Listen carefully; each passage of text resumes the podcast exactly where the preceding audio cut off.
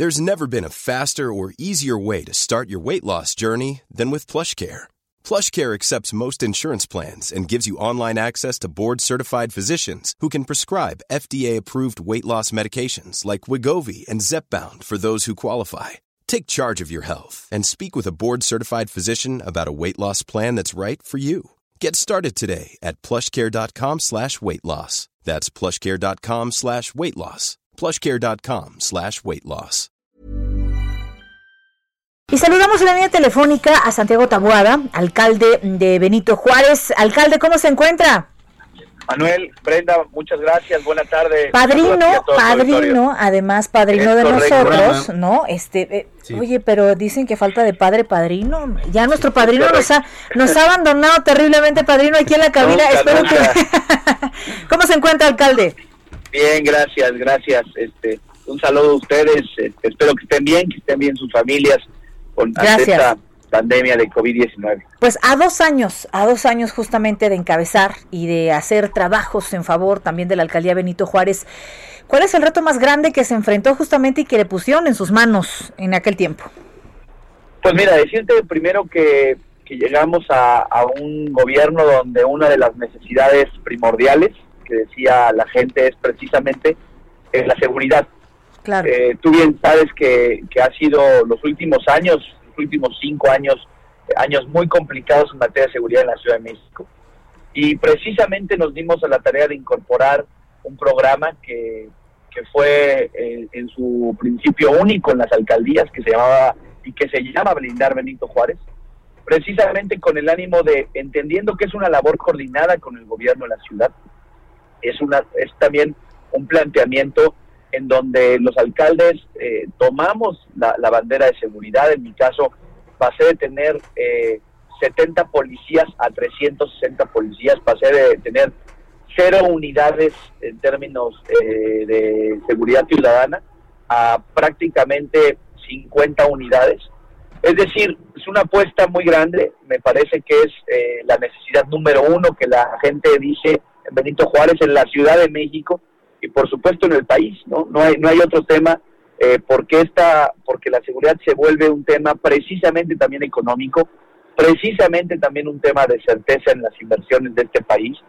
Y lo que estamos buscando eh, en Benito Juárez desde hace dos años es precisamente retomar, y los números no mienten, las cifras y las estadísticas han hablado de que hemos podido atender muchas de las problemáticas que en Benito Juárez en algunos momentos se hablaba eh, de que prácticamente era imposible, como el robo a casa habitación. No estamos diciendo que desapareció, pero te pongo un ejemplo de pasar de 14 robos a casa habitación en la semana, eh, pasamos a uno, hay semanas donde hemos tenido cero, eh, hemos desarticulado de manera coordinada con la Policía de Investigación, con la con el secretario también de Seguridad Ciudadana, eh, grupos dedicados al robo a casa habitación, estos grupos en donde participan muchos eh, sudamericanos, particularmente colombianos, uh -huh. este, y ha sido, insisto, con inteligencia, con, con una estrategia clara, y bueno, también hay que decirlo, uno de los retos que se nos presentó en este año,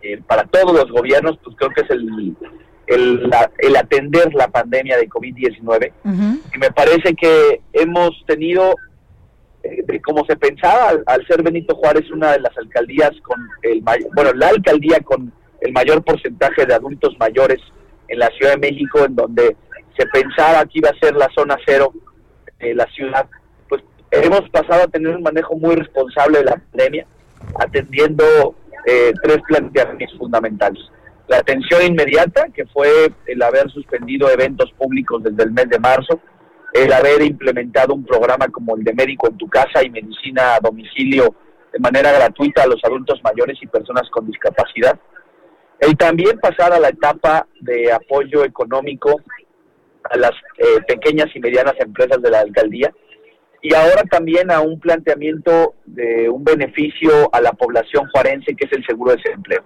Tú sabes sí. que este tema nos trajo eh, y nos está trayendo eh, una gran pérdida económica, pero nosotros no vamos a quitar el dedo del renglón, que sí la pandemia en materia de salud, pero también vamos a ver esta crisis económica. Oye, alcalde, eh, en términos generales, eh, la relación con la jefa de gobierno, con el gobierno central aquí en la capital, ¿cómo ha sido desde las alcaldías?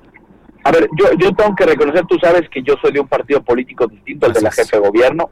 Aquí en Benito Juárez, este, la gente eh, votó por tu servidor, votó por un proyecto este, distinto al del gobierno de la ciudad, pero no por eso hemos dejado de trabajar de la mano. Yo, yo tengo que reconocer, y lo he dicho en público, dicho también en privado, de la relación, de la buena relación que, que tengo en lo personal y, y, también en lo, en lo institucional con la jefa de gobierno porque nos hemos puesto a trabajar, porque hemos dejado a un lado las diferencias, esas ya, eh, eh, eh, la arena electoral es arena de otro momento.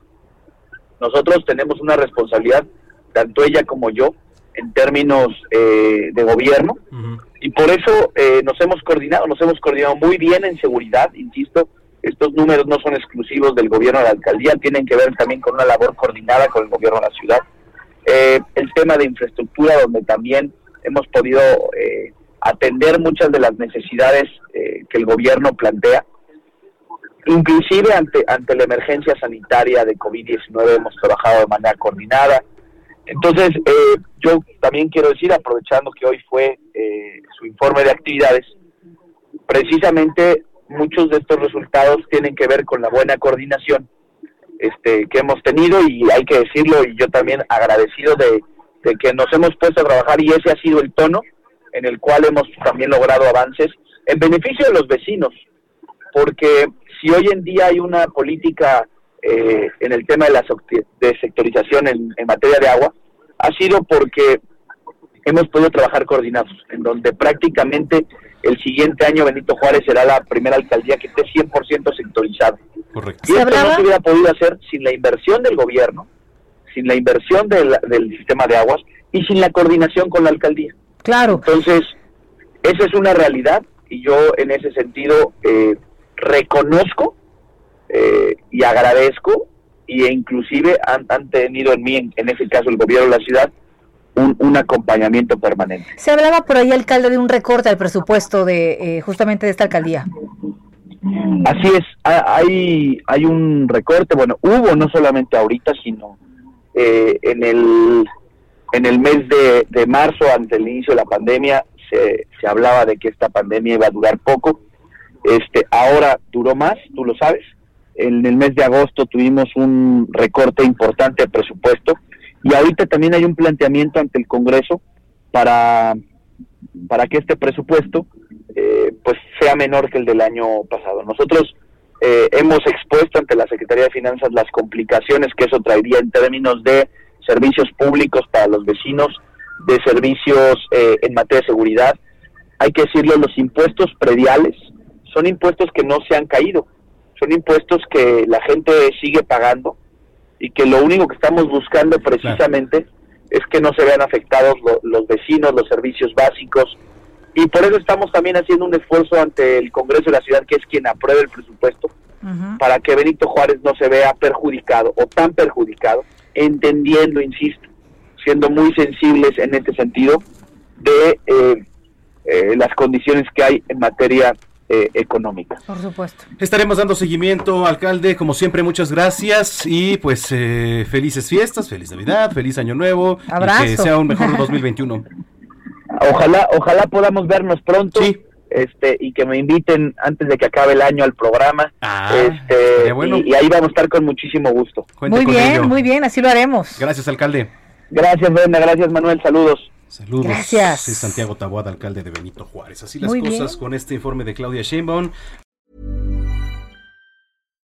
If you're looking for plump lips that last, you need to know about Juvederm lip fillers. With Juvederm Volbella XC and Juvederm Ultra XC, your lip look, whether it's subtle or bold, can last up to one full year with optimal treatment and no additional maintenance. Find a licensed specialist and see if it's right for you at Juvederm.com today. That's J U V E D E R M.com. Add fullness to lips in adults over 21 with Juvederm Volbella XC or Juvederm Ultra XC. Do not use if you have severe allergies or a history of severe allergic reactions, or if you're you're allergic to lidocaine or the proteins used in Juvederm. Tell your doctor if you have a history of scarring or taking medicines that decrease the body's immune response or that can prolong bleeding. Common side effects include injection site redness, swelling, pain, tenderness, firmness, lumps, bumps, bruising, discoloration, or itching. As with all fillers, there's a rare risk of unintentional injection into a blood vessel, which can cause vision abnormalities, blindness, stroke, temporary scabs, or scarring. For full important safety information, visit juvederm.com.